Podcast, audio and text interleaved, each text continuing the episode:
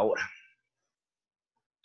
Hola amigos, ¿qué tal? Muy buenas noches. Estamos aquí en una entrega más de su podcast preferido de metal, Hexen Sabbath. Hoy tenemos un programa especial porque pues todos sabemos que eh, tenemos un mes en el que se nos olvida eso del tercer mundo y se nos olvida eso de maldito país y todo, y nos sentimos bien mexicanotes hasta el tuétano y ya sentimos que, que sudamos pozole, etcétera, etcétera. Entonces, hoy vamos a tener un programa especial en el que nosotros, los miembros del, del Suma Team, estamos, ahora sí estamos todos aquí completos. Nos acompaña Jorge Figueroa, Alfredo Alvarado, Rodrigo Cerda y su servidor, Antonio Aristil Ayoria. Vamos a dedicar este programa especial a dar como nuestras principales propuestas de rock y metal nacional meramente las que más nos gustan y nos agradan, pero justificadas por algo. Realmente vamos a tratar de, de darles nuestros puntos de vista sobre los proyectos que creemos muy recomendables y que pensamos que vale la pena que les den una, una escuchada. Entonces, este programa va dedicado a exaltar un poco a esas bandas que están picando piedra en la escena nacional. Entonces, bueno, pues vamos a empezar con, con esta plática y yo le quiero preguntar, vamos a empezar con, con Jorge, que este, estuvo ausente el, el, podcast pasado, pero ya está aquí de regreso. Aquí de a ver, platícanos uno de, uno de tus gallos de la escena nacional y por qué. Mira, yo creo que el primero que voy a mencionar es una banda de la Ciudad de México. A mí me gusta mucho la onda del prog, toda esa madre. Entonces, los chavos de Obesity que han estado en muchos, muchos festivales actualmente, estuvieron en Hell and Heaven, estuvieron o iban a estar, por desgracia no pudieron, pues ya sabes lo que pasó en Force Fest pasado, estuvieron también en Domination. Tienen, ellos apenas eh, lanzaron su primer álbum hace dos años, me parece. Sí. Eh, se llama Patrick. Patrick, Patrick exactamente, en, en, honor al pato de, de Alfredo. De, de, este Luis se llama, el, creo, ¿no? El, el, líder de la banda. Luis Alfredo. Es una banda de, de muy buen nivel que, que, ha escalado posiciones a pesar de tener, pues, como digo, un solo álbum. Que, bueno, en, en, en la escena mexicana tener un álbum ya es un logro, ¿no? Pues sí, ellos son mi primer, mi primer gallo para esta lista de las mejores bandas mexicanas de la actualidad. Yo, yo, yo, concuerdo, realmente a los Obesity me ha tocado verlos solamente una vez en vivo, me parece que fue en el, en el Domination, y a pesar de que estuvieron temprano, tuvieron este, bastante afluencia de gente, bastante apoyo, y, y, creo que una de las cosas interesantes de los Obesity, y lo mencionaste ahorita, es además el que han sabido explotar esta imagen del pato como, como su logo de su mercadotecnia. Suena a chiste, pero, pero ¿cuántas bandas no descuidan eso de tener una imagen eh, que sea así como su distintivo, que tú la ves y diga, ah, pues van a estar los Obesity, ¿no? Creo que, creo que eso es un punto muy a favor, además de su calidad musical, son, son técnicamente muy, muy, muy talentosos. No sé si Fredo o Rodrigo han tenido chance de checarlos también. Sí, yo los conocí antes de que fueran populares. eh, antes de que cuando, cuando todavía Patrick estaba vivo, fíjate. Ok. Ya es un álbum póstumo, de hecho. Es un álbum póstumo. ¿Te acuerdas que tenemos la broma de que graznaba en cuatro cuartos? Y así? Sí. bueno, o sea, es prog, sí, pero no es de ese prog tan aburrido. clavado en lo virtuoso, aburrido. O sea, no sí, se no, te hace no, tedioso. Es, es, muy enérgico. Sus presentaciones en vivo, a mí me gustan más en vivo que en disco. La mayoría de las bandas a mí me gustan más en vivo y sobre todo Obesity. La última vez que tuve chance de verlos fue cuando lo vieron a Symphony X en Plaza. Y pues vaya, la rompieron, sí. o sea, tuvieron una gran respuesta, como dices, donde se paran, gente nueva que igual no los conoce, eh, los atrapa. Y esto que mencionas de la mascota, uh, tuvimos un tiempo que estaba Iron Maiden con Eddie, eh, Megadeth con el Vic, eh, creo que Anthrax también tiene una mascotilla por ahí, y bueno, sí, en, la, ¿no? en, el ámbito mexicano nadie tenía como que un símbolo o un logo tan identificable. Y eso es, es un acierto, la verdad. Muy buena mercadotecnia, sin duda alguna.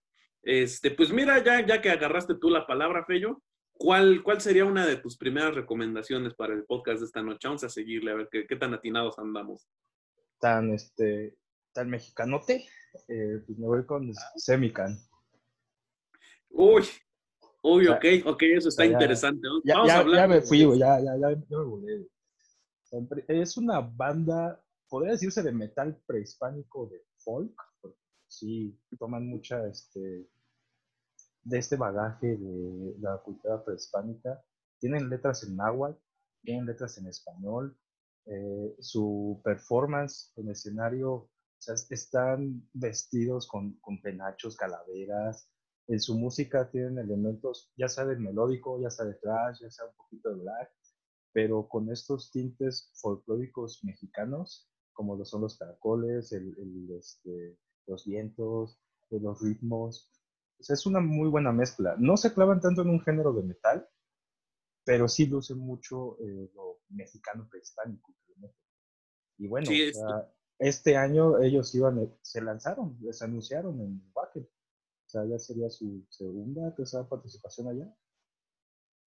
Y, no solo se anunciaron, incluso fueron imagen brava del video promocional, fueron, este, sí tuvieron una proyección muy, muy cabrona, vamos, no iban a ser como, como que una banda más del relleno. Son, son tapatíos, si no me equivoco, son tus tierras, ¿no, Rodrigo?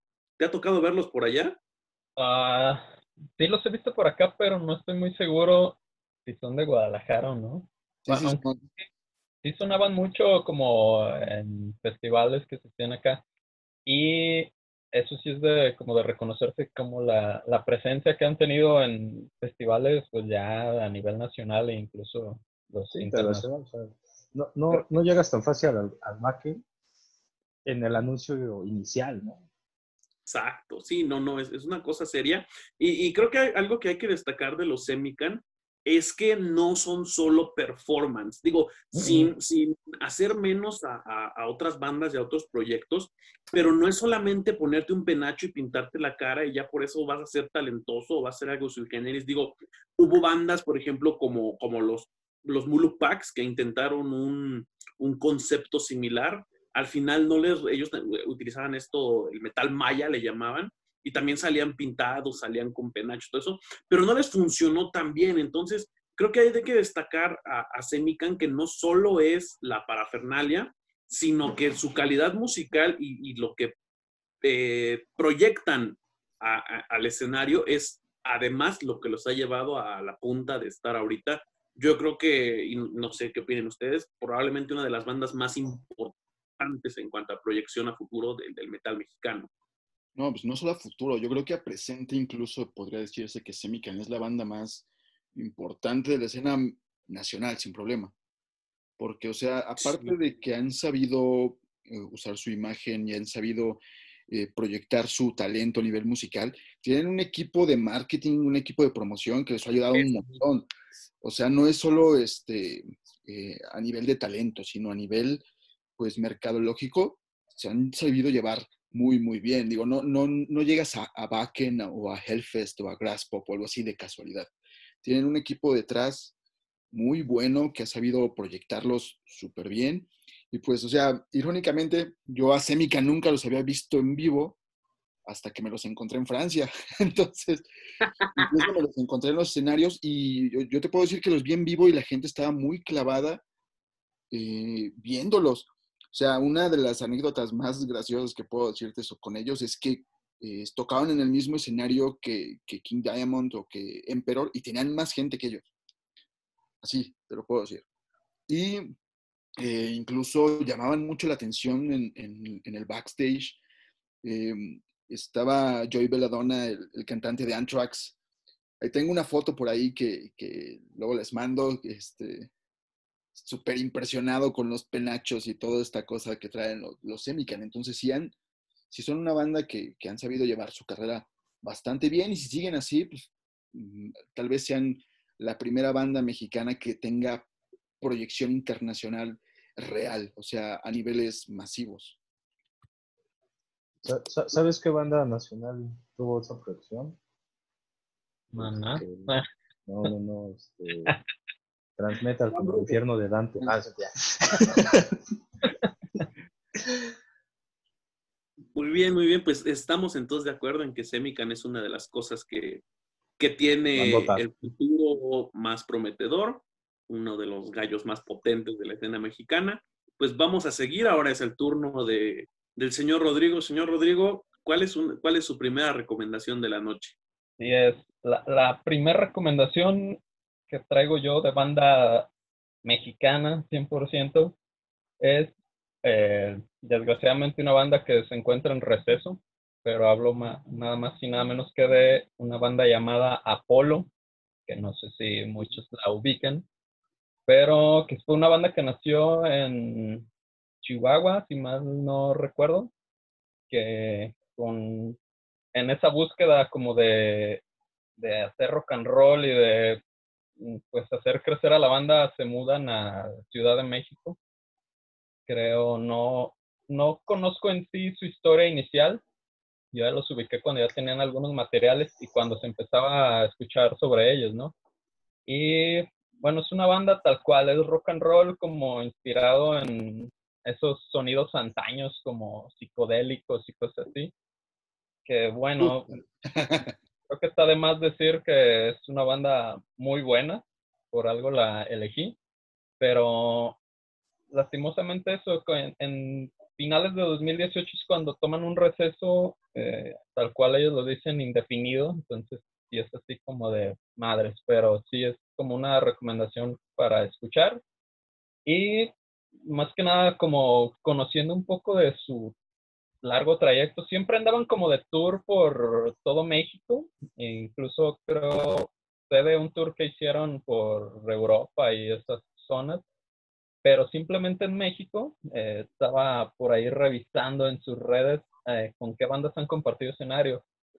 Y ahí es que hay una anécdota de la primera vez que yo escuché el nombre de Apolo como una banda fue porque fueron teloneros en el Foro Sol de los Foo Fighters en una de las dos fechas, la primera vez que vinieron. Y neta sí fue así como de, pues, ¿quiénes son esos güeyes? No, ni nunca los había escuchado. Yo estuve ahí, ¿no? Yo también. Sí, pero pues sí fue así como de, no sé, güey, no los ubico y le van a abrir a Foo Fighters, cabrón. Yo no estuve en esa fecha, a mí me tocó ir a, a la primera fecha que resultó ser la segunda, en la que abrió The National, pero sí es otra historia. Pero bueno, le abren a Foo Fighters en Por Sol, eh, y creo que estuvieron en el extinto Festival Maquinaria allá en Ciudad de México, fue en el día que estuvo Deftones y Marilyn Manson. Y sí, y Stone. Tuvieron un Vive Latino, creo que fue el de 2016, y fue en el día que estuvo Baroness y The Prodigy y no sé quién más. Conozco mucho del Vive Latino. Y en el Palacio de los Deportes también le abrieron a System of a Down. No sé en qué año fue eso, pero estuvieron ahí. 2011. De los últimos que supe fue que abrieron a Coed en Cambria en el Plaza, algo así. Y bueno, tuvieron también un material producido por Omar Rodríguez López de, de Mars Volta y The Driving. Y pues creo que para el tiempo que duraron como en la escena, creo que fueron como 11, 12 años, no sé exactamente. Creo que sí lograron mucho, o sea, su, la proyección que tuvieron y creo que fue gracias a la calidad musical, pues, sí lograron grandes cosas, entonces como que queda esa esperanza de que se regresen a, la escena pronto. Sí, pues de hecho, hablando de los Apolo en específico, a mí solo me tocó verlos eh, en este concierto con los Foo Fighters. No es mi onda, lo voy a decir, no, no es como que lo que yo escucho normalmente, pero sí es verdad que en ese tiempecito em, empezabas a escuchar constantemente de Apolo en, varios carteles, acompañando a bandas importantes, pero era de esas bandas que, no era, este, voy a decirlo, no era como Yokozuna, otra banda mexicana que, parecía que a fuerzas te la querían meter hasta, hasta en el arroz. Eh, siento que aquí, la, cada vez que eligieron a Apolo, sí lo eligieron más por su concepto y por su calidad que, que por el compromiso, digamos, de tenerlos. Entonces, creo que, que Apolo, aunque ahorita ya no esté funcionando, que ya no esté vigente, sí se ganó como que su nombrecito en, la escena en, ese tiempo y pues mira, hay gente que todavía sigue esperando su regreso. Yo creo que bien. Y creo que también eh, en conjunto sí fue una banda como pues, muy chida, o sea, creo que cada miembro eh, en específico en su instrumento o en su labor dentro de la banda, pues eran pues, unos chingones, creo que no encuentro otra manera de decirlo. Y sobre todo es algo que admiraba eso como de la persistencia y como que la lucha por mantener a flote el proyecto, porque es bien sabido, bueno, como de entrevistas de, en sus inicios, era muy sabido de esa fase de mudarse de ciudad, de irse a Ciudad de México, y era algo bien cabrón, o sea, los cuatro que vivían juntos, casi casi hacinados en un mismo colchón, ¿no? Ahí viviendo todos juntos y siempre era como buscar esa manera de subsistir, buscando empleos, no sé qué tantas cosas llegaron a hacer, pero la banda pues sí dio sus frutos y creo que, al menos creo que a, los que nos consideramos como fanáticos de lo que hacían, pues es cosa que seguimos escuchando hoy en día, aunque no estén sonando ya.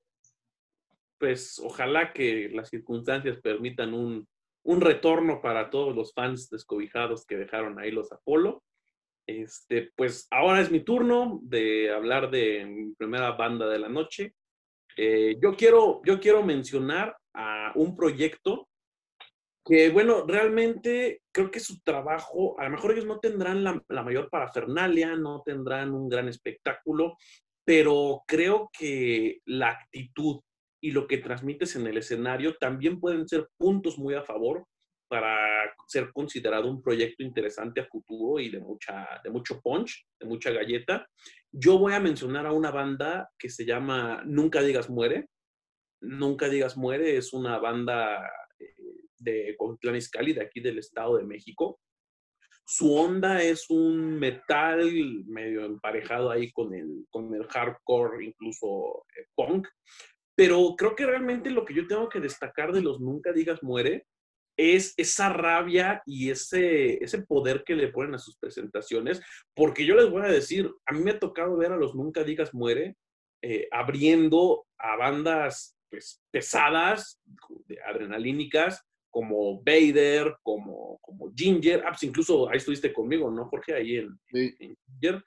Y, y, y, es increíble que los Nunca Digas Muere rompen con este, con este comportamiento típico de la gente, de que cuando salen los teloneros, pues nada más están como que estáticos, sabiendo a qué hora se acaba para que ya salga la estelar. Algo tienen los Nunca Digas Muere, eh, que todas las veces que me ha tocado verlos, prenden a la gente, incitan al mosh pit, incitan al, al slam, al brincadero. Entonces, no sé si alguno de ustedes, eh, bueno, ya ahorita ya hablé por Jorge, pero en general, no sé si alguno de ustedes ha tenido chance de, ver a los Nunca Digas Muere y si, han, si tienen como que esta misma percepción de, esta, potencia que yo les platico. Sí, yo los he visto tres o cuatro veces. Eh, recuerdo mucho una vez en, el, en uno de los festivales, no recuerdo exactamente cuál fue, en Sala Puebla, que ya se ha cerrado Sala Puebla Devastation, ¿Cuál? creo que fue Devastation. este, y son una banda que sí eh, eh, es muy, muy, muy energética, muy enérgica. Entonces, el momento en que empiezan a tocar, la gente se prende, a pesar de que son el telonero, muchas de las veces, o bueno, siempre las veces que he visto, este, la gente se, se emociona y empieza con el mosh pit, empiezan con los eh, Wolf Jets, todo este tipo de cosas. Digo, a mí después de un rato, musicalmente me dan hueva, la neta, o sea, porque son como que muy, muy mono, muy, este, eh, ¿cómo se dice? Muy lineales. Entonces, todas sus canciones para mí suenan igual, de todo el tiempo, todo el tiempo. Después de dos, tres canciones dices, ok, ya me agarré chingadas suficientes, ya cállate, ¿no? Pero hay que reconocerles que saben manejar muy bien a su público y sí, o sea, son, son un gran proyecto en ese sentido. Sí, la verdad yo también, yo también lo pienso. Eh, pienso que, a diferencia de ti, a mí no me aburren. A mí, la verdad, este, ese, ese masacrar es justamente lo que esperamos los que estamos ahí en, el, en el mosh pit, que, no baje de, nivel, que, que, se mantenga. Entonces, este, yo sí soy fan de, lo que ellos hacen, me late mucho su, su, vibra. No sé, Alfredo, Rodrigo, ¿los han checado alguna vez? ¿Han tenido chance? Los he visto varias veces, o sea, los tuvimos en el festival que hicimos con Causa de Suma Inferno por Ah, claro, sí, de invitados ahí. Ya me había tocado verlos también en otro este, festivalito organizado por Hotel Barry, porque son como de la misma línea. Sí. Eh, y sobre todo la carga política que traen en sus letras. me acuerdo una vez les dije que era su chairo metal y me yo, yo, lo decía en buen plan, yo lo decía en buen plan, o sea, no, no digo que está mal. Política. Pero sí, o sea, tiene una carga política muy cabrona. Y creo que hay muy pocas bandas que se van eh, eh, con ese tema de lleno en el metal, o sea, en el punk obviamente, pero en el otro, del otro lado, este, el baño, pues no. Y sobre todo que tienen sus letras en español. Yo creo que eso ayuda mucho a que conecte la gente. Sí, claro. Claro, claro. Pues bueno, esa fue mi recomendación. Entonces, pues ya terminamos la, la primera de tres vueltas. Entonces, eh, pues vamos a seguir eh, aventando nuestras propuestas de gallos para que la gente conozca un poco más de proyectos interesantes de Metal Nacional. Jorge, a ver, échanos otra banda que, no suene a lo mismo todo el tiempo y, que, te aburra y te dé hueva, cabrón. Cuéntanos. irónicamente, a mucha gente le da hueva el, el, metal y el movimiento progresivo, pero mi segunda recomendación es otra banda que bajo la misma línea en, de, de, Obesity es Glass Mind, ¿no? Es, es, una banda que ya lleva varios años también picando piedra y ganándose un lugar dentro de la escena. Hasta ahorita, si no me mal recuerdo, tienen un par de discos. Los he visto también dos o tres veces. Alguna vez los vi en un festival no muy exitoso que fue el, Mega Pro. No sé si se acuerdan ustedes. Hace eh, dos años, si no me equivoco. En el... Ay, ¿cómo se llama? En frontón, ¿no? ahí en el Monumento de la Revolución, en el frontón, ajá. Eh, pues, casi no había gente porque, pues, eh, puro viejito. Porque a nadie le gusta tu música.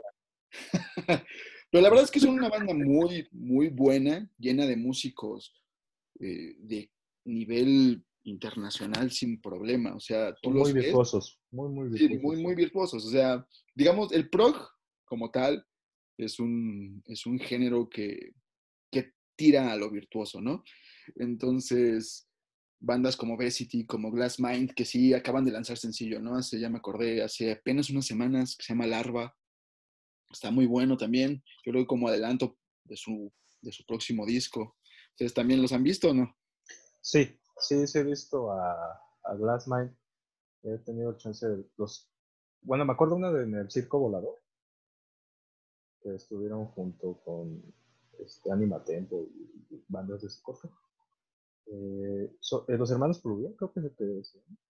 Eh, son, son, virtuosísimos, o sea, a diferencia de Obesity, que puede ser un poco más enérgico, incluso rayando lo violento, eh, Glassmine es muy suave, es muy, este, no, no es tan estruendoso. Incluso un, dato muy curioso de ellos es que venden sus, las partituras de, en un libro de, de sus es un libro con el arte del disco, que el arte también está muy cabrón. es como que una historia de unos monitos, y un mundo, así todo como que metafísico. O sea, te vuela la cabeza su arte. Y ahí vienen las partituras.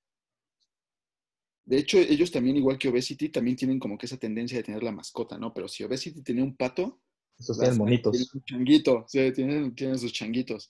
Y es como que algo, algo a lo que tienden este tipo de bandas de prog me acuerdo una vez los vi, tocaron junto con Lethal Creation y Nuclear Chaos y Glassmine. Entonces como que se salían un poquito de, de la línea de ese, de ese evento. Pero wow, o sea, es impresionante cómo tocan, eso muy bien. Bien, pues ahí está para, entonces para la, para la escena mexicana. No, el secreto del éxito y de gustar a la gente no es la producción, no es que seas bueno, no es que seas exitoso, es que tengas un changuito, que tengas un patito, es que tengas a cualquier animal de, granja o de cualquier cosa ahí. Pero no, ya hablando en serio, yo no he visto a los Glassmind, la verdad no, no me ha tocado verlos, he escuchado solamente cosas de ellos, pero por lo que platican, pues si eres fan del Pro, estaría bastante interesante darles una checada. Señor Alfredo, su segunda recomendación para esta noche, cuéntenos. Mi segunda recomendación es para una banda del corte Heavy Groove, un poco más ameno. Ok. Conecta mucho con la gente que se llama Seven. S7N. Esta banda que tiene dos discos. El primero suena muy heavy, asperoso. Y el segundo le, le quitaron, lo limpiaron un poquito, pero tiene muchas virtudes. En primero es una banda que tiene tres guitarras. Así que hay, hay, riffs de a madres y se aprovechan mucho los solos y los solos, las guitarras gemelas. Aparte, en su trayectoria, pues bueno, ya han tocado en todos los festivales habidos por ahora. Ya tocaron en Medio Latino, eh, ya tocaron en Hell and Heaven, los Knockfest, eh, ya se han ido a fuera del país, han tocado también en, ¿qué? Cosquín, me parece, que es en Argentina. Argentina, sí, es que por cierto es un festival que nada que ver, ¿no? Que es como una ensalada de, de cosas y de repente le metieron. Es como, es como un machaca, ¿no? Dale. Otro dato muy importante de ellos es que hicieron una gira en reclusorios, incluyendo femenil. O sea, llevando como Metallica que tocó en, este, en la cárcel. Ajá. Pues bueno, ellos fueron a las cárceles de alrededor de la Ciudad de México a, hacer conciertos adentro con los reclusos. Mira, nomás el, el Presidios Tour. Qué interesante. Sí, de hecho estuvieron como parte de, de, un programa cultural, si no recuerdo mal este, que, pues precisamente los llevó por varios reclusorios de, la Ciudad de México y pues hasta salieron en el periódico y les fue bastante bien. Fue, muy buena, muy buena esa gira, sobre todo porque pues, le está llevando música a gente que pues, está, por alguna u otra razón, pues no, no tiene acceso a, a poder escuchar música distinta, desfogarse, tener un evento ameno. Pero bueno, su música, si raya bien en lo heavy, en el grow, eh, en el hard rock quizá, eh, no, es, no siento yo que sea tan complicada como el progre que escucha Jorge, por lo cual pues la gente conecta de inmediato con ella. es que, es ha sido su concepto de los Seven. De hecho, bueno, hubo un tiempo en el que los Seven pegaron mucho. Eh, en, en, cada festival, en cada cosa estaban los, los Seven.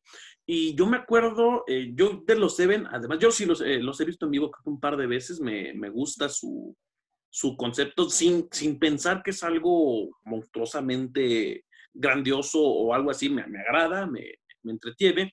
Pero, pero creo que sí algo que quiero destacar de los Seven, no sé si se acuerdan de, de esto de, del Notfest allá en Toluca, cuando eh, Dino Cázares, de asesino, se lastima la pierna y de repente pues ya no hay tiempo de meter una banda internacional y la promotora en ese tiempo se peda, bro. De repente dice, ¿saben qué? Pues el, el sustituto de asesino es Seven, ¿no?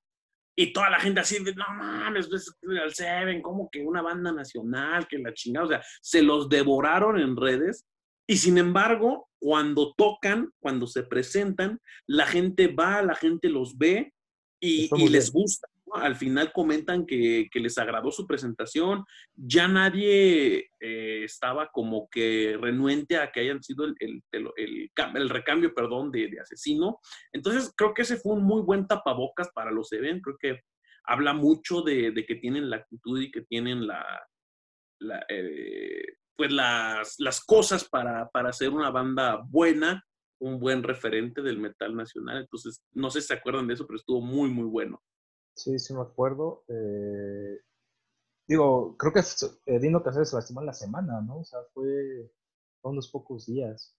Sí, no, no, o sea, no, no había posibilidad de meter algo, algo de internacional, o sea, no se podía. Y que te digan, ¿sabes qué? Vas a, a sustituir un espacio de una banda internacional que ya tiene su fanbase no es tan fácil.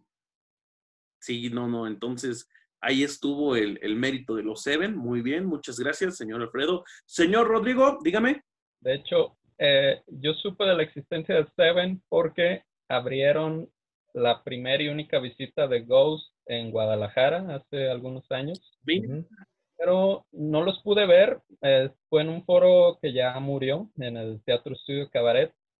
Eh, ese evento lo cubrí, pero las pocas veces que fui a ese foro tenía como que la peculiaridad que no te dejaban pasar eh, con las bandas teloneras, simplemente con la estelar. Entonces supe de ellos en esa ocasión, abrieron este corto, fue la única banda telonera, pero pues, solo los pude escuchar muy poquito desde afuera y ya por ahí después vi fotos y videos que cuando conocieron acá al Papa Emeritus y a los Nameless Goals y todo ese pedo, pero no los he vuelto a, a, ver, no me ha tocado toparlos en algún otro evento, así que no sé cómo está su desmadre en vivo arma un buen desmadre en vivo. Eh, me acuerdo. está bien, Cuando fue a los meses siguientes, hicieron un toquín en El Perro Negro, que está en Donceles, que tenía un foro llamado este, La Capilla de los Muertos. Que ellos querían tener un concierto pues, más íntimo para sus fans. Porque en el Hell and Heaven pues estaba todo medio masivo no, y no podían este, pues, estar cerca de, la gente, sobre todo los que estaban en General B, que sí era una, una mentada de madres a distancia.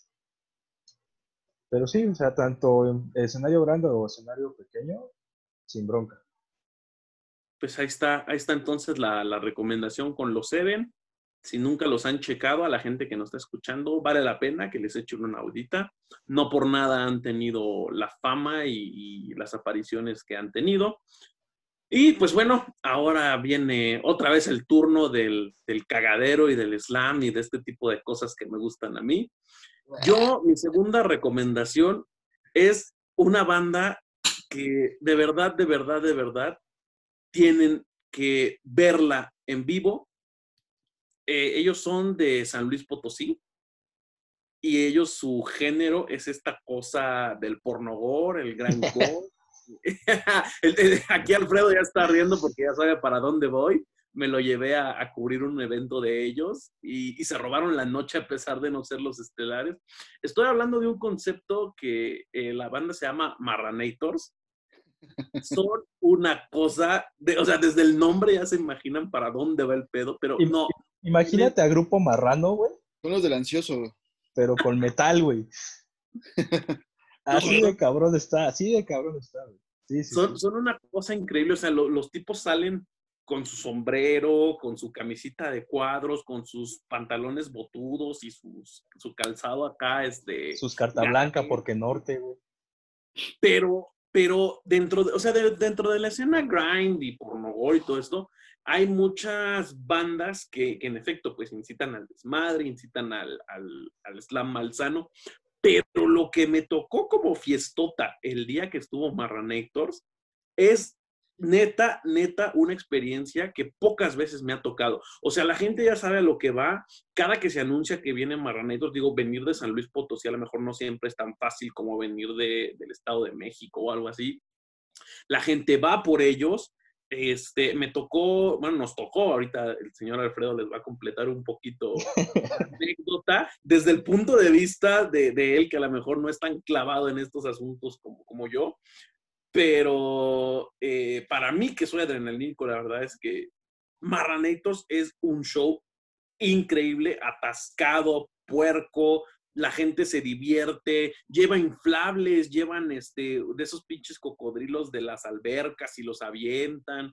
O sea, el, grupo que cerraba, el grupo que los invitó, es otra banda de, este tipo de, música, que es Goran Carnage, un poco más, este, más tirado al grind, ellos no son tan, tan pornogor.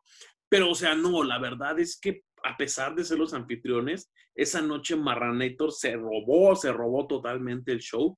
Entonces es una propuesta bien brava, bien cabrona.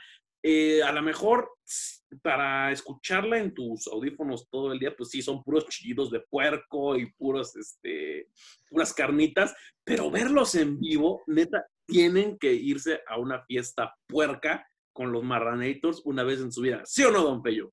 A huevo, la neta. fue un buen desmadre. Son de esas bandas que te, te aflojan la tuerca Sí. y, pierdes el control. O sea, la, gente se, se, quitaba las camisas, llevaban los inflables, todos saltando.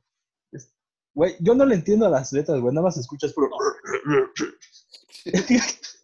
y toda la gente estaba bien clavada. Bueno, también era un lugar muy chiquito, estaba atascadísimo. me acuerdo que cuando llegué pues, dije, güey, nada más hay cinco personas, qué pedo.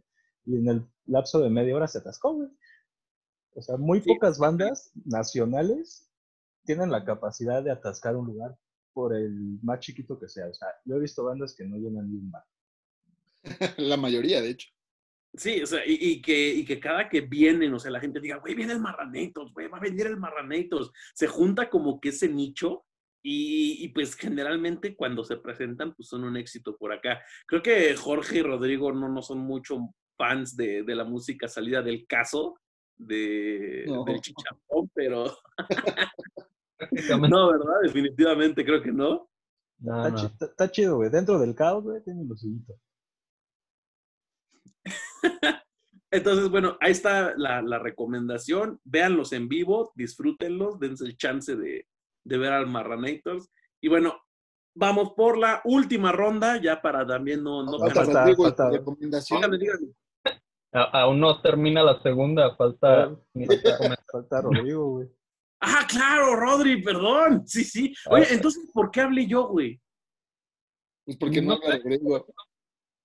No, no nada. Qué cabrón, no, qué cabrón, perdón, perdón. Rodri, usted discúlpeme, eh, me fui con el buche nana y la y la y, y, del antojo me la andaba brincando a usted. Rodri, su segunda propuesta, por favor. Chalburero, ¿eh? eh nos fuimos directo a lo puerco, pero no hay pedo. Es que como, que ahí destanteó la, la, la, falla técnica que espero no sea notoria para quienes nos escuchan. Esperemos que no, porque el señor Jorge la va a editar y la va a editar bonito. ¿Verdad, Jorge? Pero bueno, la, venga, venga, Rodri, cuéntanos. La segunda recomendación que traigo yo es también otro caso de una banda que nace fuera de donde ha prosperado más. Esta banda se llama Caníbales eh, formada es por un par de hermanos oriundos de Sinaloa, si no me equivoco, y que también con la misma idea y el propósito de crear o eh, darle más vida a su proyecto, eh, se mudan a Guadalajara y es aquí donde empieza como a hacer pues ya su, su cagadero total. Esta banda también es como muy influenciada por el rock and roll tal cual. Eh, de hecho, ellos lo, lo clasifican como un rock duro y crudo. Y pues sí, es muy notorio eso, es rock and roll tal cual. Eh, en sus inicios sí era, tenían como que la idea de hacer un power trio, lo que le llaman eso, y sí, durante muchos años eh, estuvieron tocando así. Y creo que vale la pena, una vez más, lo repito, eh, darse el tiempo de escuchar a esta banda y que precisamente eh, son autores de uno de mis discos favoritos en general, que es uno que tienen que se llama Doom Blues, que ya les he comentado mi deseo de que exista una reedición en vinil para poderlo agregar a la colección, pero no ha llegado el día, pero quizá lo hagan, porque eso también es uno de los puntos como que les admiro a ellos. A pesar del largo trabajo que le ponen y la dedicación que tienen con la banda, eh, siguen sacando materiales físicos y son unas ediciones buenas. De hecho, ya eh, han sacado EPs y LPs en formato de vinil. tengo la fortuna por ahí de tener algunas de esas ediciones. Y está bien chido, o sea, es como un rock and roll o un stoner tal cual, eh, con líricas como muy directas sobre vida, muerte, diversión, excesos, etcétera. algún, tienen por ahí algunos tintes un tanto oscuros, pero eh, creo que es una banda que vale mucho la pena escuchar y que se han mantenido mucho como en esa onda underground, porque a pesar de que se han tocado en muchos sitios de la República Mexicana, no se ve como mucha o una proyección de la que yo considero se merecen. Eh, creo que creo, bueno, creo que deberían como de sonar mucho más, pero sí, la neta, yo que los ubico ya como, más que como la banda, sí conozco como a cada uno de ellos y se nota como la, esas ganas o esa pasión que le ponen a, lo que hacen y son muy metidos en todo el proceso creativo de, desde la preproducción, de estar grabando, de meterse de lleno a grabar. Eh, creo que tienen el, el beneficio algo a su favor, que es como que es el contar con un estudio de grabación propio y ventajota, sí. Está, bien chido, o sea, es una ventajota y sobre todo que también se clavan mucho en lo que les comentaba en la, en la cuestión visual. Eh, están muy metidos como en cómo va a quedar su producto final, eh, no solo en lo auditivo, digámosle, sino también en toda la cuestión de fotos, los terminados, eh, logos, todo es todo como un, un combo, ¿no? Lo que nos presentan al final. Y, y bueno, no, no conozco en sí como sus, la historia de sus inicios, pero de lo último como que también se me hizo muy chingón fue que estuvieron invitados en la gira de Graveyard en México. Entonces sí fue así como un plus, eh, bueno, mencionar Graveyard es una de mis bandas favoritas. Uy, concierto eh. Sí, sí, sí. Entonces estaba muy chingón esta parte de también de una banda de tu ciudad que admiras, que los conoces, es también como chingón ver que logran como meterse a esos eventos, ¿no? Es como de a huevo, o sea, te da gusto pues saber lo que unas personas como allegadas a ti están logrando y como que aplaudes ese, esa onda de que están viendo frutos que, que están buscando, ¿no? Así que la lucha, ¿no? Empezar desde abajo, sobre todo en ese género que pues, no es como que tan comercial y a veces es muy difícil, como tú dices, llegarle a abrir a una bandota. Sí, es, es mucho de ese círculo pues, es muy, muy underground. Entonces, pero dentro de toda esa escena, la, los fans son gente como pues prácticamente muy entregada que se da cita cuando esas bandas llegan al país.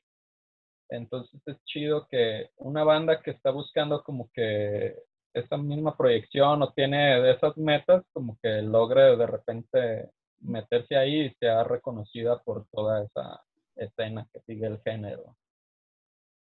Pues ahí está, ahí está la recomendación. Si algo yo he aprendido en, mis, en mi estancia aquí en Sumo Inferno, es que cuando se trata de Stoner Rock, si el señor Rodrigo lo recomienda, es casi tiro seguro de que esté muy bien. Entonces, apúntenle ahí, caníbales. El señor es todo un experto en, este asunto. Eh, échenle ahí la, la, ojeadita. Yo sí medio me acuerdo de, su actuación previo a Graveyard. Este, entonces, este, pues ahí está, muy, muy chido.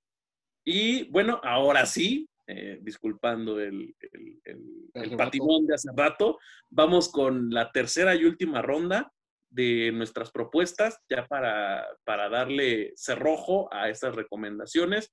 Regresamos con Jorge, que nos trae su última propuesta de la noche. Mi última propuesta también es de Pro. ya, ¿en serio? es una banda que aparte de todo tiene una propuesta eh, digamos, de, ¿cómo, lo, cómo, lo podríamos describir? Eh, bueno, no sabría cómo describirlo. El chiste es que es una banda que se llama Idenga Kusha y que tiene dentro de su música muchos elementos de la cultura japonesa, ¿no? Hasta ahorita han lanzado un pequeño EP que se llama Aihachi hace apenas poquito tiempo y su primer disco que es Geisha. Si tú lo escuchas, imagínate que estás viendo Karate Kid, pero mezclado con progresivo. Entonces está muy chida su... ¿Qué pedo? Es su logo, la grulla. Digo, todas las que nos has dicho tienen un animalito. ¿Agarraron la grulla? No, este, según yo, no tienen, pero por ejemplo, su, su mm, pedo visual del escenario es como eh, estas máscaras japonesas de demonios. Entonces, igualmente sobre el escenario son, son muy, muy, muy, muy cabrones, muy virtuosos, como todas las bandas que he mencionado, y vale la pena, vale la pena que les echen una escuchada, tanto si pueden la oportunidad en vivo o ahí en Spotify están todos sus, sus lanzamientos hasta este momento. Sí, sí, los, bueno, yo personalmente sí los, a ellos sí los ubico, los he visto en vivo también en el Domination. A diferencia de Obesity, eh, ellos sí, este, cuando los vi salir con su parafernalia de máscaras kabuki y todo este pedo, sí me llamó la atención. Ya cuando los escuché, sí, la verdad, ahí sí yo no, no hice clic con, con, su concepto, a diferencia de Obesity, creo que es el, el pro que no me gusta, el que sí digo, puta madre, no, ahí sí no, no le entro. Pero bueno, como, como concepto y con esta mezcla de los, eh, las cosas japonesas con, con su música acá medio experimental, está interesante para quienes les gusta el prog. No sé si por ahí Alfredo Rodrigo los hayan topado también. Jorge, pues. Sé, eh, que existen, los he visto en un buen de carteles. en, un, en, muy corto tiempo lograron posicionarse. Eso sí. sí, claro. Puedo darme cuenta. No he tenido la, la fortuna de, de, escucharlos para ver si, si me gustan o no, si soy del Team Jorge o del Team Antonio. Pero, pero, pero es, es valorable que en poco tiempo ya te encuentres en todos lados. No solo en Domination, que sería como que el, el gran evento que hubo de metal para ellos, pero han también alternado con varias bandas de, de la escena y pues tampoco no está tan fácil llegar a, a esos lugares. Claro, estoy, estoy muy de acuerdo. Pues no le quito la palabra, señor. Su segunda recomendación, ¿cuál sería? Tercera ya, perdón. Mi tercera recomendación serían los chicos de Nuclear Chaos, Chaos Nuclear, que es una banda de death metal con tintes melódicos y últimamente le han metido un poquito de como core, ya han, han hecho sus mezclas bien raras. Ajá. Pero esta banda llama la atención porque fue de las primeras que, que se fueron a Bakken, derivado de la batalla de bandas que se hace aquí en México. Ellos fueron seleccionados para irse allá y aparte estuvieron en el Metal Days. Sobre todo eh, creo que fue allá cuando consiguen este, una colaboración con el señor este, de, de, Danger. no me acuerdo. No me acuerdo cómo se llama. Pero tienen un video ah, musical con él, ahorita lo busco. Este, y, y, bueno, tienen dos discos, un EP, el último disco, Unite, que es para mí es lo que más me gusta, porque aparte de que tiene colaboraciones con varias eh, vocalistas de bandas como Driven, como Moth, este, Seven. Eh, mezcla muy bien ya los géneros melódico de pero de una manera que ya no suena tan mm, emergente demo. O sea, ya es una producción bien hecha. Y creo que en la, en la mayoría de las bandas está bien empezar con algo que, pues, que va saliendo, ¿no? Un tu demo pero ya tener una producción bien pulida eh, no, no, no, es tan fácil y se valora mucho y creo que su crecimiento musical sí vale mucho la pena. En vivo, pues bueno, arman el slam, el wall of y todo ese desmadre, la gente le gusta partirse la madre ahí. Chido, chido. De hecho, este, también estuvieron como invitados en, el evento que organizamos en Suma Inferno a, favor de los damnificados del, sismo y creo que fue uno de los que mejor respuesta tuvo creo que la verdad, este, a mí me gustaron, a mí también los, los Nuclear y su cotorreo se me hace algo muy, muy, muy chido. Y qué bueno que, que siguen, que siguen trabajando, que por lo que comentas, pues sus materiales recientes han ido eh, en crecimiento en cuanto a producción y en cuanto a, echarle ganas. Entonces, buena propuesta, yo también estoy muy de acuerdo. Sí, apenas sacaron unas rolas, dos rolas. Este, ya suena diferente, eh, ya suena un poco más tranquilito. Insisto, dentro de, del género como que le siguen experimentando, subiendo intensidad y probando otros ritmos, pero no, no está mal. David Vincent de Morbid Angel es el vocalista con el cual alternaron en un video musical. Mm, pues ahí está, ahí está entonces, los, los Nuclear aquellos. Jorge, ¿tú los has visto? Rodrigo, no, no les, no les ha tocado, ¿verdad? Los conozco de nombre, obviamente. Este, he escuchado poco de ellos, pero realmente no tengo suficiente bagaje como para dar una opinión muy eh, específica sobre su trabajo.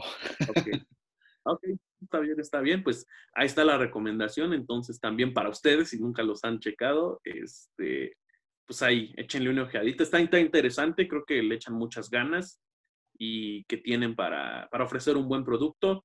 Señor Rodrigo, ahora sí, le toca a usted cerrar su, su sección de favoritos, de recomendados de la escena nacional. ¿Con qué nos va a sorprender esta vez?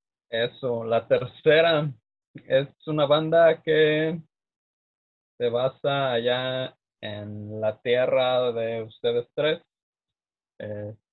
una banda muy chingona de Stoner Doom, o específicamente de Sludge Metal. Se llama Fumata. Fumata, eh, ¿No eran de Monterrey esos güeyes? Ya ni sé. Según Rodrigo son de aquí. Es que a lo mejor son de la calle de Monterrey. Ahí en la Roma, sí. es que ellos tienen como que una peculiaridad que puede confundir a muchos porque la banda no tiene como que mucho de existir, pero cuando salen a la luz eh, dentro de la misma escena del Doom y el Stoner, toda esa onda underground, la clasificaban como la super banda o el Dream Team de, de las bandas del género, ya que los integrantes vienen de otras bandas también underground, que vale la pena mencionar como un extra por si alguien las quiere buscar y escuchar, que es como que son bandas como Apocalipsis, Vinum Sabati, Terror Cósmico, El Escuadrón de la Muerte, entre otras, ¿no? Están nombres. Nombres bonitos para irse a dormir, qué chulada, ¿eh? Pues, quizá ahí se, quizás se refleja esa onda o esa esencia underground, ¿no? Pero bueno. A mí me suena mucha psicodelia esos nombres. Totalmente, sí, sí, sí, como que te pones un cuadro y órale, ¿no? A viajar a las entrañas de las no, pero un pinche viaje culero, o sea, así como, güey, ¿cómo te llama tu banda? Apocalipsis, Día de la Muerte, nos va a cargar la verga, o sea. Sí, esto, de esto, esa onda, esa esencia densa, ¿no? De riffs lentos, duros, etcétera, ¿no?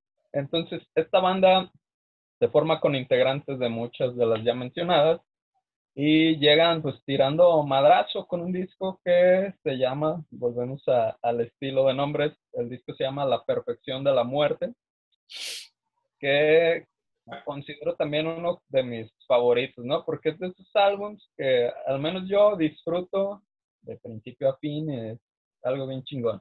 ¿Drogado? ¿Cómo? ¿Drogado? No. De hecho, ah, es un buen dato, eso es un buen dato. En una parte de mi acordeón que hice, hablo al respecto de estas ondas. Pero bueno, esta banda ya tuve oportunidad de verla un par de veces en Guadalajara, también arman tours por varias zonas de la República y han caído por acá. Y dos veces me ha tocado verlos en Ciudad de México. Una fue en el Foro Alicia, que le abrieron a Elder, y la última, ellos cerraron el escenario de bandas nacionales en el Doom City Fest, que fue en febrero pasado, uno de los últimos festivales que hubo en el país. Del mundo. Cagadero. bueno, sí. Después de, que le hiciera, después de que se hiciera realidad su pinche apocalipsis y la perfección de la muerte, la verga. A ver, haz una canción de eso. Güey, si eres suicida y te gusta el Doom, vas a valer verga. Eh, eh, el Doom City Fest pues, sí fue un, evento muy cabrón, estuvo chido, se disfrutó. Pues fue Festival de nicho, pero cabroncísimo. ¿eh? Sí, la neta estuvo muy bueno y, y es, esa, la participación de ellos fue muy notoria y fue muy chingona porque les digo, se dividió el festival en dos escenarios, uno como que meramente a bandas nacionales, eh, y ellos cerraron ese, ese escenario esa noche, y se notaba el mar de gente que era casi en su mayoría específicamente se metieron a este escenario a ellos, entonces sí así como de a huevo, ¿no? Entonces, eh, y bueno, es el, el género, el stoner y toda esa onda, sí se, muchos la relacionan con la onda del uso de estupefacientes y demás cuestiones así, pero a lo personal, yo que soy un cabrón, para los que me conocen, soy el güey como más antidrogas de, de no sé, me caga toda esa onda.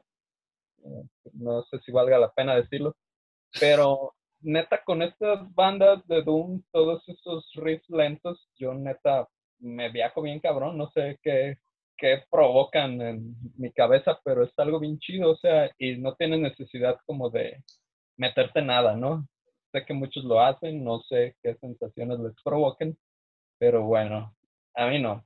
Y bueno, también esta banda ha sido muy persistente, ya tuvieron un par de tours por Europa. Y bueno, ya ha mencionado que estuvieron en, la primera edición del Doom City Fest, estuvieron también en el pasado Festival Normal y no recuerdo dónde más, pero se han mantenido como en esta onda underground y también es una banda que le aplaudo mucho la cuestión de su pues en sí como del marketing o de la imagen que, que dan y de la presentación física de su material, su mercancía y todo ese pedo. Creo que también vale la pena mucho echarles oído y sobre todo pues, consumir su, su material auditivo, ¿no? Está muy chido también. Pues ahí estuvo entonces la, la recomendación Pacheca, no Pacheca, de Qué, chido, Rodrigo, que, tú sí le hiciste caso a la florecita de Vive sin Drogas. De TV Azteca, de Vive sin Drogas. sí, güey. Qué chido, güey. No, qué bonito, no la decepcionaste. Todo el presupuesto valió la pena porque Rodrigo se volvió un niño sano. TV Azteca, pues yo, Pliego está, está orgulloso de ti. O sea, huevo, lo logré. Me los voy a llevar al otro extremo porque yo me los voy a llevar no solamente al reino donde la droga impera, sino que impera en forma de monas y de estupefacientes de, que se compran en garrafa por litro. Me los voy a llevar a la... vives en la Cuauhtémoc, o sea. ¿Eh? vives en la Cuauhtémoc, güey. Estás describiendo. Ay, cálmate, mira, mira. déjate cuento. Pero yo no, yo no los estoy amenazando, los voy a llevar donde hay monas. Si Antonio dice, los voy a llevar donde hay drogas baratas y estupefacientes, yo pienso que me voy a llevar ahí por su casa. Ahora voy a hablar de la Cuauhtémoc porque directamente desde el corazón de la hermana República de Catepec, la tercera banda de la que voy a hablar es todo un, un clásico todo realmente una institución de, del punk, que a pesar de que ellos eh, no se declaran como tal en un principio como punk, para ellos son una, son una banda de rock, es finalmente por su imagen, por sus letras y por el tipo de gente que lo sigue, que terminan siendo un referente del punk mexicano desde el 96, de hecho, que, que, inicia el proyecto. Estoy hablando de Garrobos. Garrobos es una banda que dentro de todo el imaginario punk mexicano que existe, creo que es una de las bandas más honestas y más eh, congruentes con lo que han querido siempre demostrar, que es llegar a, como ellos lo citan, a todas sus tribus subterráneas. Son una banda que siempre está eh, a pesar de que comparte carteles generalmente con bandas de rock urbano, tipo Sansambler, ¿no? todo esto, Garrobos, eh, junto con Acidez, otra banda de punk, me parece que son las dos bandas actualmente que, que muestran un punk bien hecho, un punk, eh, como les decía, muy honesto, muy de corazón, todas las veces que he visto a, Garrobos son, eh, yo los he visto como siete veces, me, los encuentro a cada rato en, eventos, son una banda que ya tiene clásicos bien, bien, bien este, enraizados en, en, la escena punk. Pero además hay algo que quiero destacar y que es bien importante, que además en específico su, su baterista, eh, Israel Holguín, con el sello de Bam Bam Records, es una de las propuestas discográficas que más apoya a, la escena punk de, nuestro país, que está ahí adelante siempre eh, echándole la mano a, las bandas y proyectos nuevos que quieren grabar un disco, que quieren grabar un demo, que quieren tener espacios donde tocar. Entonces, creo que eh, eso le da un plus muy importante a Garrobos, no solamente su, su música, que como les digo, es para mí, a mí me encanta estar ahí dando vueltas como loco al ritmo de, caballos o moviendo las cervicales con sacude el cráneo, entre otras cosas así, de esos, de esos nombres, pero sumado a, que como personas preocupadas por su escena y, que no olvidan de dónde salieron, están ahí apoyando y echándole ganas con, con el sello discográfico. Entonces, eso para mí les da un plus para ser considerados una, banda, banda chida, importante. No sé si ustedes ubiquen a, los Garrobos, son una banda clásica, entonces pues si, si los topan, a ver, me gustaría escuchar un poquito. Sí, tienen años sonando, me acuerdo yo los llegué a escuchar en uno de esos MP3 que vendían en el metro de, rock urbano. DJ Bucanero.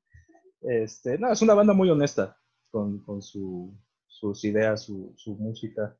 Eh, el señor Bam Bam con su sus eventos siempre ha hecho las cosas bien, la verdad. Es muy respetable. Y pues ya es una banda leyenda. llevan dos añísimos y tienen un buen de gente que lo sigue. De toda clase de sitios. Sí, dentro de la escena mexicana yo creo que es de las bandas punk más, más enraizadas, más famosas, no sé, entre comillas, vamos a ponerlo así. O sea, en, el género sin problema. Eh, no, no he tenido suerte todavía de verlos en vivo, y no soy muy afecto al punk, pero sí, o sea, se les reconoce el trabajo que han hecho tanto con la banda como Bam Bam, con, con sus eventos, con su productora, con su disquera. Y pues eh, si hubiera más gente como las personas de Garrobos, yo creo que la escena mexicana tendría otra perspectiva. Exactamente. Y bueno, justamente aquí daría fin, ahora sí no me comía nadie, este, aquí daría fin nuestra ronda. Pero con esa idea que expresó Jorge ahorita, que está cerrando, como broche a este live stream, tenemos un plus un poquito especial. Eh, ya acabamos con las bandas, pero eh, Jorge, ¿quieres platicar un poquito de con qué vamos a cerrar este, este, este podcast? Podcastillo, eh, estábamos platicando sobre los errores que tiene la escena mexicana, las bandas mexicanas y por qué se ponen un tope para crecer, ¿no? Porque no hay una sola banda mexicana pues, que destaque realmente, o sea, dentro del mainstream internacional? O sea, ¿por qué la escena mexicana se siente tan estancada, no? Así es. Pues te escuchamos, te escuchamos. Tú, pues yo creo que son varias razones. Yo creo que son varias razones. Eh, la primera es que las bandas no se toman en serio a sí mismas, según mi propia experiencia. Siento que no se toman su banda eh, como, como un proyecto real, como un negocio, porque al final de cuentas las bandas, vamos a ser sinceros, son negocios, ¿no? Entonces no quieren invertir en ellas. Dime cuántas bandas mexicanas eh, sostienen su alineación por más de dos, tres años. Muy pocas, porque no se toman en serio. Tienen cambios de alineación cada dos semanas, no quieren invertir, así como diría la gente de bandas mecas, nada más dicen apóyame mi bro y ya nada más por eso, por ser mexicano, pues no, no, no creo que se merezcan el mero apoyo solo por, porque tienen curva, ¿no? Este, yo considero que sí, las bandas también deben de invertir en, grabar bien, en tener una buena imagen, trabajar sus redes, eh, en hacer su press kit para poder solicitar a los medios, ya sea pequeños o grandes. Este, oye, haz una reseña del disco, escucha mi nuevo sencillo, a ver si pueden publicitar mi evento, porque pues cuántas veces no nos ha llegado un mensaje a la página de Suma que ni los buenos días dan, te sueltan el pinche flyer o el link de, de su rola y este, cámara canal, haz una reseña así, güey, no mames, no son modos, ¿no? Este, y hemos tenido bandas que manden su solicitud, traigan su praise, traen su praise kit, este, nos ofrecen este, escuchar una, una rola o, nos invitan a un, evento, ¿no? Yo creo que también los modales influyen y tener bien presentado su proyecto. No sé tú, Antonio. pues eh, sí, yo también estoy de acuerdo contigo. Rodri, dinos, ajá. Sí, eh, eh, bueno, yo que he estado así como que, al menos acá en Guadalajara, metido desde hace muchos años con esa cuestión de las bandas que muchas, muchas veces les llaman emergentes, pero son bandas que ya tienen más de 15 años y no han avanzado. de emergentes no tienen nada. Pero esa es una de las broncas que yo veo, lo ven más como un hobby que como un proyecto serio. Y sobre todo eso, no quieren invertir. Eh, muchos se quejan de todo. A veces no quieren ni ensayar, pero sí quieren que en los pocos o muchos eventos que tengan se les pague o que los traten como reinas, no sé. Y pues que no como no buscan como que trascender más allá y se cierran mucho oportunidades que se les dan o delegan como la responsabilidad o todo lo que hay que hacer a un solo integrante. Entonces, eso creo que es como una bronca muy fuerte y a veces eh, a muchas bandas se les da como la onda o la cuestión de la ideología de hazlo tú mismo y muchos lo confunden a veces con ser codo o con no preocuparse por aspectos generales de su proyecto y entonces descuidan mucho eso, o sea, le dan como que más peso a otras cuestiones y su banda es como su hobby de fin de semana y pues no sé, como que quieren cosechar más de lo que llegan a sembrar, como dirían por ahí. Entonces, como un pedote. Pues sí, creo que, creo que estamos en la misma sintonía. Yo voy a, concordar con lo que dicen ustedes tres. Creo que el mejor consejo, desde lo que puede ver uno como medio, que se les puede dar a las bandas, es que las bandas tienen que empezar a ver su proyecto como una empresa y no como un hobby, no como algo para solamente huesear un rato y tener un, chispe y, y groupies y bla, bla, bla, no, creo que, creo que tienen que verlo como una empresa en la que tienen que invertir, en la que tienen que arriesgar, en la que tienen que rodearse de gente que sepa, porque ellos podrán saber tocar, pero probablemente no saben cómo hacer publicidad, probablemente no saben cómo hacer un diseño gráfico que sea atractivo para la gente. Entonces, realmente rodearse de un equipo de personas que los ayude a hacer un concepto más allá de una banda que sea redituable y que se vuelva internacional. Digo, finalmente, no porque seas mexicano eso no se va a poder, sino que, aunque no sea metal, pero es rock, es ska, pregúntenle a Panteón Rococó cómo le hizo para llenar tres forosoles y ser una banda de culto en Alemania, por ejemplo, es un ejemplo que se me viene rápido. Entonces, si el ska lo pueden, no veo por qué el rock y el metal no puedan hacerlo. Ahí está el obstáculo, creo que concuerdo con ustedes. Y pues yo creo que con esto damos por terminado este especial de eh, el rock y el metal mexicanos eh, previo a las fiestas patrias. Creo que fue un tema muy ad hoc. Tomen las recomendaciones, eh, ojalá las escuchen, ojalá si ya las han visto en vivo, que, que compartan con nosotros si, si este, les gustó o no. Y nos vemos en el próximo capítulo de Hex and Sabbath. Muchas gracias por escucharnos, cuídense, seguimos metaleando. Saludos, feliz día de la independencia. Bye. Uy, justo a tiempo.